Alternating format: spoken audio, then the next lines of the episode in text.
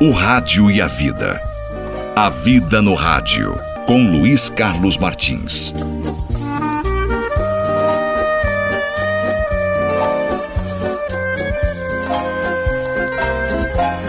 Oi, oi, gente querida. O sono é uma necessidade essencial para a nossa vida. A nossa mente trabalha o dia inteiro. Depois, nós precisamos descansá-la por meio do sono. Felizes os que dormem tranquilos oito horas por dia. Essas pessoas acordam com a mente descansada, pensam melhor, trabalham melhor. Pessoas que não dormem não descansam a mente, o cérebro o primeiro sintoma da neurose é a insônia. A mente dessa pessoa já está cansada.